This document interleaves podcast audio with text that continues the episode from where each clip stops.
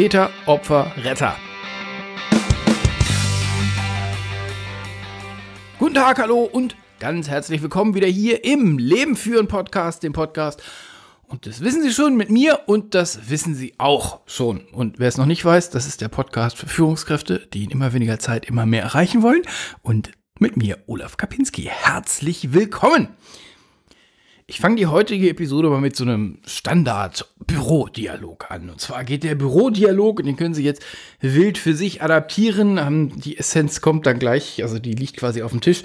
Ähm, die, der Dialog fängt an mit, der Chef fragt oder der Chef stellt fest, Sie waren schon wieder zu spät in dem Meeting. Kommen Sie doch bitte pünktlich. Und ich denke, jeder Vorgesetzte hat sich bei so einem Satz schon mal oder hat sich schon mal sagen, so einen Satz sagen hören. Und die Antwort vom Mitarbeiter ist dann, ich musste doch aber erst noch den Kundenanruf fertig machen. Sie haben ja gesagt, dass Kunden wichtig sind. Und ich denke, auch den Satz haben Sie schon das eine oder andere Mal dann als Reaktion gehört. Und die um, um unser heutiges Thema zu plakatieren, gebe ich uns jetzt mal drei Versionen vom wahrscheinlich dann folgenden Satz. Und wie gesagt, das, äh, da dürfen Sie dann selber mal in sich reinhören, welchen davon Sie schon können. Also, Sie waren schon wieder zu spät im Teammeeting, kommen Sie doch bitte pünktlich. Und dann Antwort, ich musste erst noch den Kundenanruf fertig machen. Sie haben ja gesagt, dass Kunden wichtig sind. Chef wieder, der Kunde ist wichtig, warum ging es denn diesmal? Version 1. Version 2 könnte sein, dass der Chef reagiert und das ist zugegebenermaßen ein bisschen selten. Das sagt, ah ja, nee, das verstehe ich schon. Aber dabei, ich meine, dabei hatten wir ja alle zusammen zugestimmt, dass wir, dass uns die Teammeetings auch wichtig sind und dass wir die gemeinsam machen. Und Sie hören schon, wo das hingeht. Und die dritte Version kann dann sicherlich, ähm, da würde ich mal sagen, das, das höre ich oder das hörte ich noch am häufigsten. Da wäre dann so der dritte Satz. Ähm, natürlich ist der Kunde wichtig. Aber springt uns, der springt uns schon nicht ab, nur weil Sie pünktlich im Teammeeting erscheinen. Und ähm, auf sowas geht's dann los, nicht? Das entzündet ja üblicherweise so ein, diesen, ähm, dieses Lagerfeuer. Ja, okay, dann wilge ich den Kohl nächstes Mal ab, kein Problem. Nein, das habe ich nicht gesagt. Und dann geht die Schleife endlos weiter. Und ich denke, das ist eine, das ist ein wunderschönes Plakatbeispiel für einen, also als Einstieg in das heutige Thema. Und zwar, ich mag im heutigen, mit dem heut, heute mit Ihnen mal durch dieses, also genau diesen Punkt, diesen, diesen Dialog, diesen wirklich, diesen quasi Standard-Office-Vorwurf-Verteidigungsdialog mal so ein bisschen auseinandernehmen. Dann kommen wir am Ende dazu, wie man da aussteigen kann und vor allen Dingen, warum das Ding aus meiner Sicht so ja gar nicht mal gefährlich ist. Es ist einfach nur unproduktiv und dann ganz oft macht es einfach keinen Spaß und ist dann doch wieder gefährlich, wenn es, ähm, da gebe ich uns ganz zum Ende noch ein Beispiel oder in der Mitte noch ein Beispiel dazu. Und so viel muss erlaubt sein, weil ich das so oft höre. Weil ich das wirklich so oft höre. Gibt es eine Lösung dafür? Und ähm, jetzt, jetzt, ich stehe hier gerade im Studio und bin gerade ähm, so ein bisschen erschrocken vor dem letzten Satz. Ja, es gibt eine Lösung dafür. Dieses, Sie sind Chefin, Chef, Sie sind verantwortlich und Ihre Leute tun Dinge, die nicht identisch sind mit dem, was Sie von ihnen wollen. Daraus gibt es eine Lösung, daraus gibt es einen Ausweg. Und ähm, den Ausweg habe ich jetzt hier im Podcast schon das ein oder andere Mal behandelt. Ähm, wenn Sie auf der leben-führen.de nach dem Wort Feedback suchen, dann werden Sie ganz viele Episoden dazu finden.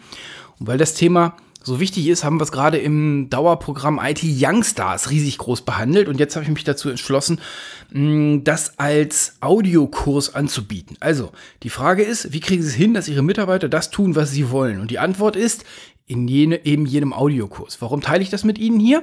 Weil, zweite Einladung zum, Einla zum Anmelden in den Newsletter, ich im Juni, warte mal, im, oh, im Mai, Juni, nee, im Juli plane ich das Ding als Beta-Kurs ähm, zu verteilen, also kostenlos zu verteilen an die, an die Community und an die Leute, die das haben wollen. Kostenlos heißt, ich brauche Feedback aufs Feedback. Also jetzt nicht einfach machen und dann nichts sagen, sondern ähm, ich äh, will das, ich will den Kurs aufbauen. Und ich will den so bauen, dass der am richtig viel bringt. Deswegen, wenn Sie, wenn Sie Lust haben, einfach auf leben-führen.de anmelden. Dann melde ich mich dann recht, rechtzeitig und dann gibt's den ähm, im Juli den Audiokurs. Wie machen Sie es, dass Ihre Mitarbeiter das machen, was sie wollen? Und Sie hören schon, Feedback brauche ich auch auf den Namen, weil der ist echt ein bisschen sperrig. So, los, jetzt weiter. Hm. Was da, was da gespielt wird, werden Sie, wenn Sie es googeln wollen, unter dem Begriff Dramadreieck finden. Und zwar gespielt wird ein Akt mit drei Rollen. Die Rolle heißt Täter, die Opfer, Rolle heißt Opfer und die Rolle heißt Retter.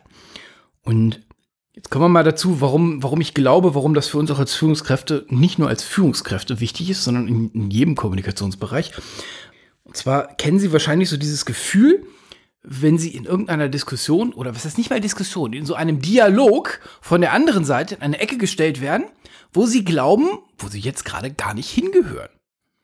Kleines Beispiel dazu, Vorbereitung, also privates Beispiel, im, im normalen Familienumfeld, Pärchen bereitet gerade irgendwie eine Familienfeier vor ähm, und äh, sie ist irgendwie auf dem, auf dem Sprung und sagt, ich bin jetzt noch mal Sachen besorgen, ich komme erst später wieder, du kannst gerne mitkommen, Schatz.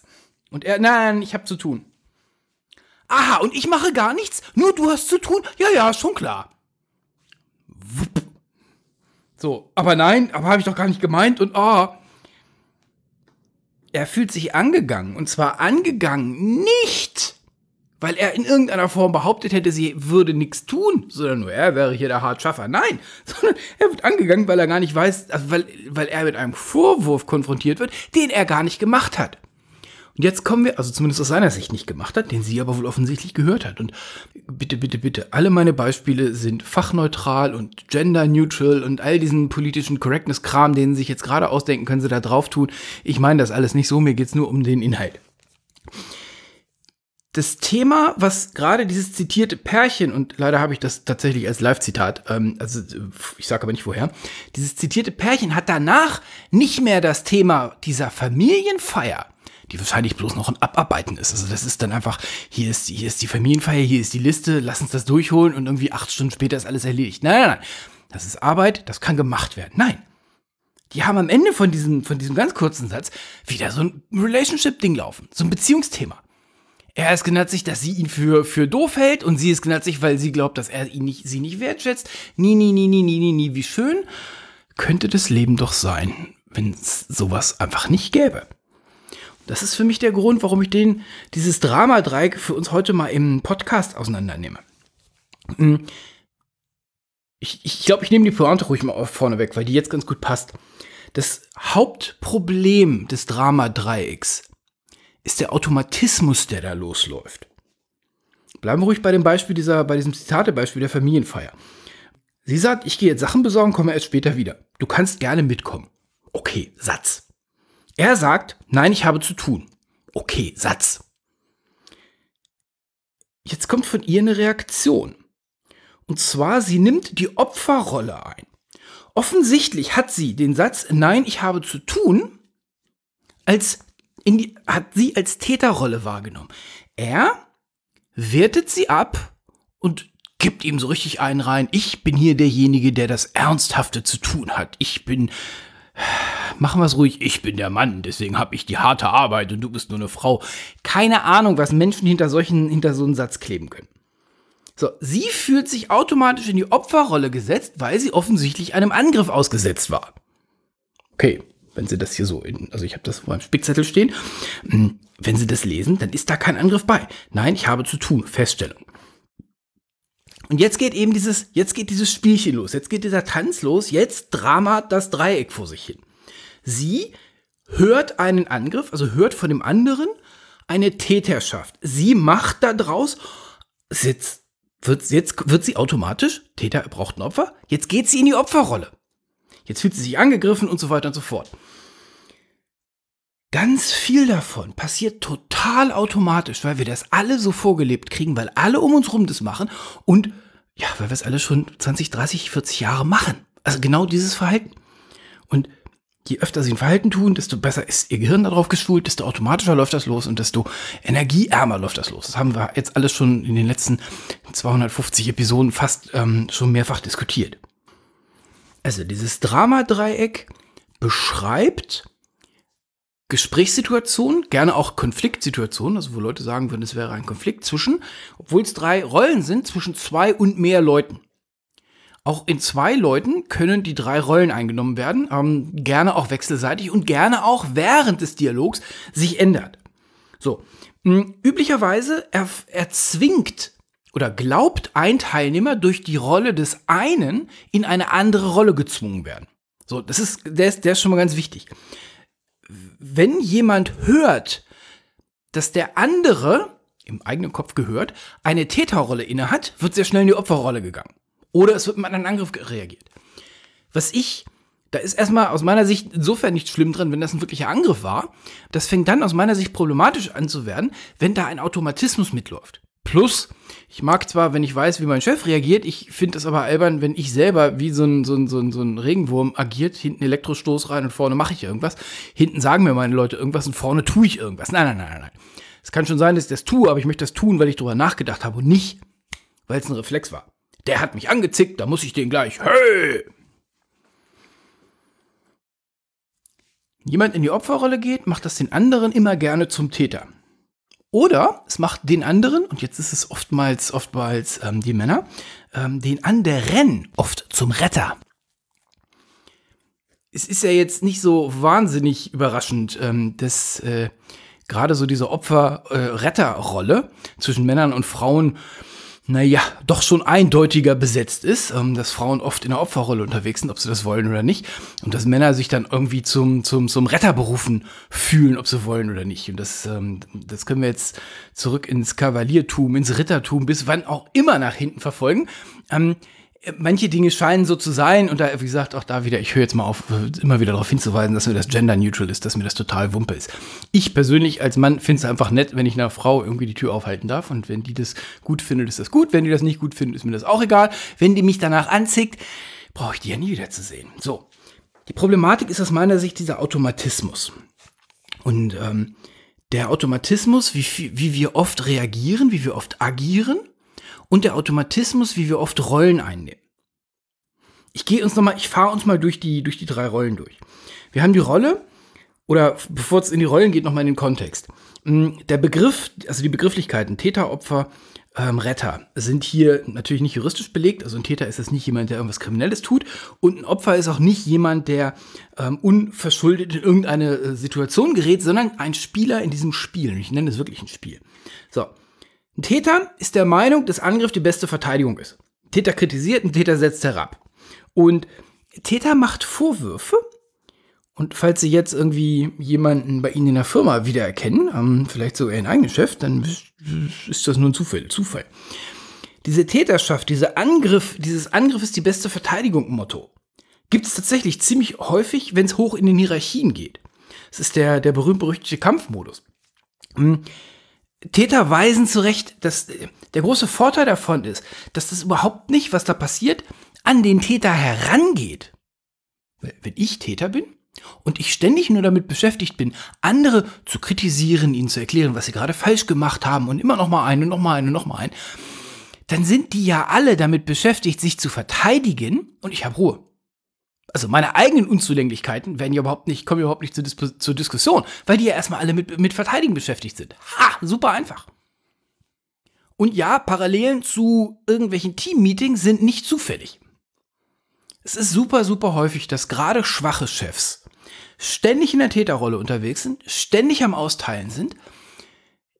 Aus meiner Sicht, um die eigene Schwäche zu kaschieren, weil niemand ist so perfekt, ähm, dass, dass, dass sie oder er ähm, sich das leisten kann, ständig auszuteilen. Und, und da kommen wir jetzt am Ende der Episode nochmal zu, hm, wir wollen ja was ganz anderes. Wir wollen was ganz anderes. Hauptgrund, warum ich äh, mit Ihnen jetzt hier heute durchs Thema gehe. So, Täter. Täter sind die, die nach vorne zeigen. Täter haben die Einstellung, dass die anderen, die anderen nicht gut genug sind. Na klar, wären die nur halb so gut wie ich, also nur ein bisschen, dann bräuchte ich denen ja nicht ständig Vorhaltungen zu machen. Und na, ich halte denen ja nichts vor. Also es ist ja offensichtlich, dass ich das viel besser kann als die. Und deswegen weise ich die mal drauf hin. Aha. So züchte ich mir Opfer. Opfer, eine Opferstandardhaltung ist rückziehen, zurückziehen und das Gewitter aushalten.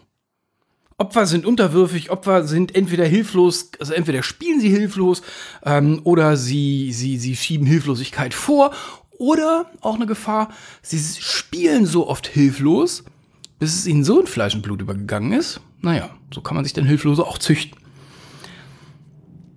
Ein Opfer braucht auch nicht aktiv zu werden.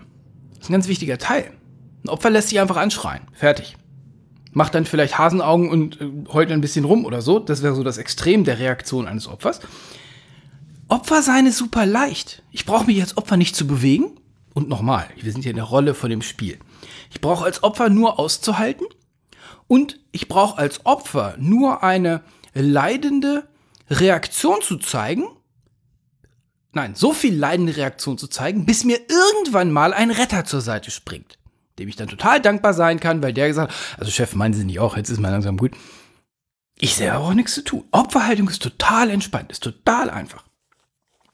Und die Retterhaltung, ähm, ich werde wieder gebraucht. Haha, jetzt kann ich wieder heldenhaft in die Bresche springen, weil da gerade wieder irgendwer, die in der Opferhaltung sich suhlt, zur Minna gemacht wird und der Angreifer ist nicht ganz so stark wie ich, da kann ich mal. Da könnte ich als Täter reingehen, weil ich einen längeren Arm habe, den noch mehr zur Schnecke machen. Das wird aber vor Publikum nicht so sehr gutiert, als wenn ich den Retter gebe. Das Ergebnis kann gerne mal dasselbe sein. Ich stelle mich hin, ich baue mich auf und alles, was jetzt kommt, ist, eine, ist, das, ist, ist das Spiel. Wie sie das dann tatsächlich umsetzen, ist ihr Ding. Ich baue mich heldenhaft vor dem kleinen Opfermäuschen auf, lege die Hand ans Schwert und dann weiß der andere Angreifer schon deutlich, dass mein Schwert größer und stärker und was auch immer die Attribute sind, ist als seins. Ich brauche das Schwert nicht zu zücken. Ich muss nur sicherstellen, dass alle sehen, dass ich da bin. Haha, ich bin der Retter. Holde Maid. Es klingt erstmal ganz cool und es gibt auch eine Menge positives Feedback dazu. Die Einstellung dazu ist aber ein bisschen seltsam. Die Einstellung, die da ja mitschwingt, ist, ohne mich geht hier mal gar nichts. Vielleicht haben Sie diese Einstellung bei sich auf dem Flur auch schon mal irgendwo gehört. Also gerade so, wenn es hierarchieebenenmäßig ein bisschen nach oben geht. Alle anderen brauchen meinen Rat. Meine Güte, jetzt zanken die sich schon wieder und jetzt muss ich hier schon wieder klären. Ich habe in der legendären Episode vom, vom 21. Januar, das ist die 223, ähm, Hilfe, ich werde gemobbt, dringend geraten, dass sich ein Chef aus Zankereien von den, von den Mitarbeitern raushält. Mhm. Aus den Zankereien, nicht aus den Ergebnissen, aus den Zankereien hat sich der Chef rauszuhalten. Und auch da wieder, wenn ein Mitarbeiter voll auf Retterrolle gepolt ist, da kann sie oder er sich da gar nicht raushalten, weil hey, das ist ja. Jetzt sind wir bei diesem Automatismus. Ich gehe mit dem Wissen noch mal in den ersten Dialog. Und zwar in den Dialog ähm, zu spät kommen. Also, Chef sagt, äh, Sie waren schon wieder zu spät im Teammeeting, kommen Sie bitte pünktlich. Hm, okay. Mitarbeiter antwortet, äh, ich musste mich musste aber erst nach dem Kundenanruf fertig machen. Sie haben ja gesagt, die Kunden sind wichtig. Täterrolle. Sie haben ja gesagt, Broch, was du kannst, kann ich auch. So, jetzt Version 1. Chef gibt den Retter. Ah ja, ja, der Kunde ist wichtig. Worum ging es denn diesmal? So, und das Ziel wäre jetzt rauszufinden, was hat der Mitarbeiter da mit dem Kunden gerade verhackstückt und irgendwie so mit Prioritäten wäre das wichtiger als das Teammeeting, da, die, da, die, da. Retter. Vielleicht sogar zu sagen, nächstes Mal rufe ich, also ich als Chef, den Kunden an, dann kannst du, lieber Mitarbeiter, pünktlich hier im Meeting auftauchen. Hm, okay, ist Version 1. Chef als Retter. So, jetzt Chef als Opfer, dann hatten wir in der zweiten und den, der, der, da musste ich ein bisschen für üben, der geht mir nicht so ganz rund von der Zunge, weil ich den auch so selten höre. Ich, weil ich glaube einfach, so wird man nicht wirklich Chef. Ähm, ähm, ah ja, nee, okay, ich verstehe. Dabei hatten wir uns doch also alle drauf committed, dass wir jetzt hier pünktlich in dem Meeting und jetzt wird's immer weinerlicher. Chef in der Opferrolle hm, höre ich sehr selten, weil das eher nicht die Leute sind, die befördert werden. So, Sie können die Opferrolle an der Stelle sicherlich als stilistisches Mittel einsetzen, aber Menschen, die, die ständig drauf gepolt sind, wie gesagt, die glaube ich nicht, dass die allzu häufig in Führungspositionen eingefunden werden. So, und jetzt die dritte Version, wenn der ähm, Chef als Täter dagegen geht. Natürlich ist der Kunde wichtig, aber der springt uns schon nicht ab, wenn Sie mal pünktlich im Meeting erscheinen. So, jetzt geht's los. Okay, dann würge ich den Call ihm nächstes Mal ab. Kein Problem. Wupp, Mitarbeiter fällt in die Opferrolle. Das hab ich nicht gesagt. Und jetzt geht dieser Standarddisput los, den alle fürchten und deswegen alle okay damit sind, wenn Mitarbeiter AB mal wieder 10 Minuten zu spät im Meeting auftaucht. Weil die Gemeinsamkeit, und jetzt komme ich an die Essenz der heutigen Episode, die Gemeinsamkeit in allen drei Fällen ist, also das würde ich sagen, sind so die Standard-Antwortfälle. Der Chef antwortet aus der Täterrolle, der Chef antwortet aus der Opferrolle oder der Chef antwortet aus der Retterrolle. Und an keiner Stelle kommt der nächstes Mal pünktlich. An keiner Stelle haben sie keine ewig lange Diskussion.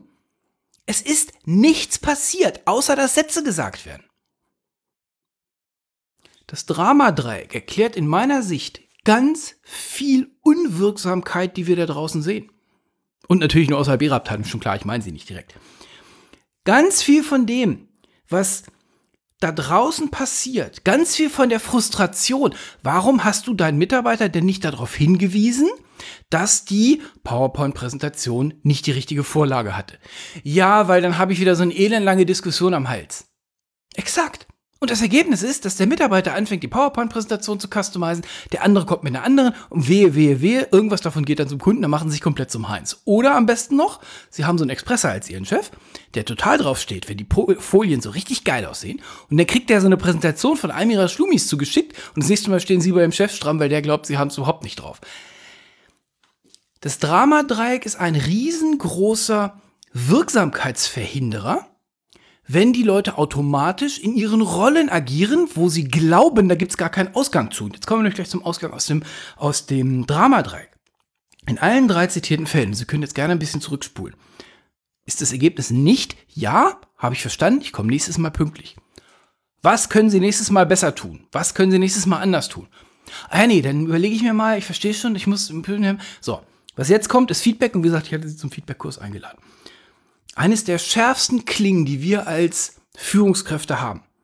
Belassen Sie es nicht dabei, dass Sie sich in diesen Dram Dramen ergötzen und ich hoffe, wenn Sie sich selber in dieser Situation wiedergefunden haben, nein, dass Sie sich selber in dieser Situation wiedergefunden haben, dass Sie hin und wieder mal, natürlich nur ganz selten, vielleicht sehen Sie es auch bei anderen, in solchen Dialogen gefangen sind, wo die Dialoge zu nichts führen und Sie kriegen nicht so richtig den Griff dran, warum die zu nichts führen.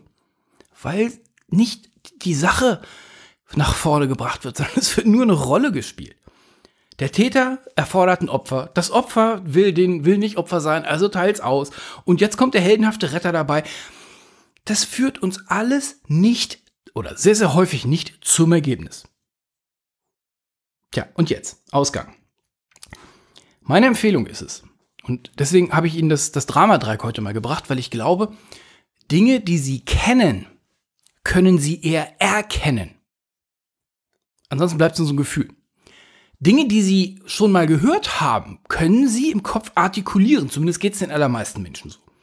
Wenn Sie sich jetzt in so einer, einer von diesen Diskussionen wiederfinden und Ihnen dieses Dramadreieck irgendwie gerade im Raum schwebend vorkommt, dann springen Sie raus.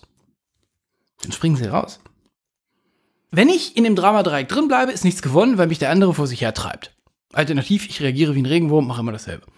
Wenn ich in dieser Situation wäre, und ich nehme jetzt nicht die mit dem zu spät kommen, weil wie das, wie das geht, ähm, ist, ist ähm, ähm, quasi, also das ist eines meiner Kernbeispiele im, im Feedback-Kurs. Aber nehmen wir uns ruhig mal dieses, dieses Familienfeiern-Beispiel an. Sie sagt, ich bin jetzt gleich Sachen besorgen, komme erst spät wieder, du kannst gerne mitkommen. Er sagt, nein, ich habe zu tun. Bis dahin ist es nur bei ihr eskaliert, bei ihm noch nicht. Er hat noch nicht mitgekommen, mitbekommen, dass das Gewitter kommt. Hab ich auch keine Ahnung, total theoretisches Beispiel. So, und sie, aha, ich mache hier wohl gar nichts, nur du hast zu tun, schon klar, ne, ne, ne, geht in die Opferrolle. Wenn das nicht direkt mit einer knallenden Tür endet, ließe sich an der Stelle dringend aus diesem Dreieck rausspringen. Jetzt ist es ein bisschen schwierig, wenn nur einer so ein bisschen die Idee hat, was da gerade passiert und der andere immer nur noch äh, reagiert. Aber sobald beide verstanden haben, also diese, diese Theorien kennen und diese, diese, diese Abläufe kennen, ist es absolut legitim, hier einen ganz harten Separator zu setzen und zu sagen, äh, Schatz, warte mal eben. Wir spielen gerade Dreieck, oder?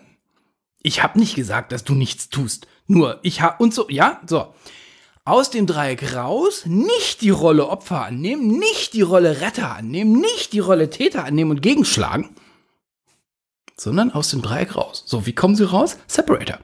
Separator im NLP sind Dinge, die den anderen aus seinen Gedanken rausbringen. Und das kann jetzt wirklich alles sein, was sie noch nie gemacht haben. Lachen hilft immer. Lachen hilft immer total. Anderes Thema ansprechen. Immer gute Empfehlung, wenn Sie in so ganz harten Diskussionen sind und Sie wollen. Äh, ich liebe das, ich mache das häufig im Bewerbungsgespräch. Ähm, wenn ich einen Bewerber habe und ich, ich spüre, dass der sich gerade verrennt oder sich gerade verkrampft oder so. Oh, nächste Frage geht direkt, wie ob er, ob er irgendwie, was sein Hobby wäre und dann sprechen wir über sein Hobby ein bisschen, damit der mal an was ganz anderes denkt. So, wupp, zurück zur Frage. Wir hatten da und dies, dies, dies, so weiter. Separator, ganz wichtiges Ding. Separator setzen, Dreieck erkennen und dann nochmal zurück auf los. Was wollen Sie in diesem Augenblick eigentlich erreichen? Was wollen Sie erreichen? So, in diesem Falle, Sie und er, wäre meine These, er würde einfach nur sagen wollen, okay, Schatz, habe ich verstanden, danke, dass du dich drum kümmerst, kann ich bitte meinen Kram hier fertig machen? Das wäre sein Ziel. Ist jetzt die Antwort, Nein, das habe ich doch gar nicht gemeint. Nie, nie. Ist es zielführend? Wahrscheinlich nicht. Wollte sie ihn angreifen? Wollte sie hören? Wollte sie glauben, dass er sie angreift? Wahrscheinlich auch nicht, sonst wären die beiden kein Paar. Gut, wenn sie das permanent glaubt, dann ist das mit dem Paar auch bald rum. Also wäre so meine These. Hm. Aus dem Dreieck aussteigen, kurz in die Metadiskussion gehen, was machen wir hier eigentlich? Wenn der andere das noch nicht kann, ihm das gerne vielleicht auch mal, wenn sie mit diesen Leuten öfter mal zu tun haben, gerne auch mal die Ideen dahinter erklären. Äh, aussteigen, Separator werfen, was ganz anderes machen, lachen, tanzen, einmal kurz übers Grillen sprechen, was auch immer. Warum? Damit sie das kriegen, was sie haben wollen. Damit sie das kriegen, was sie haben wollen. Wenn Sie in diese Endlos-Diskussion einsteigen, warum, ob jetzt der Kunde wichtiger ist als Ihr Teammeeting, kriegen Sie nie, dass Ihre Leute zum Teammeeting sind, weil Sie die dann darauf konditionieren, eine bessere Ausrede zu finden. Wenn Sie den Kundencall für Ihre Leute übernehmen, dann frage ich mich, wozu haben Sie Ihre Leute?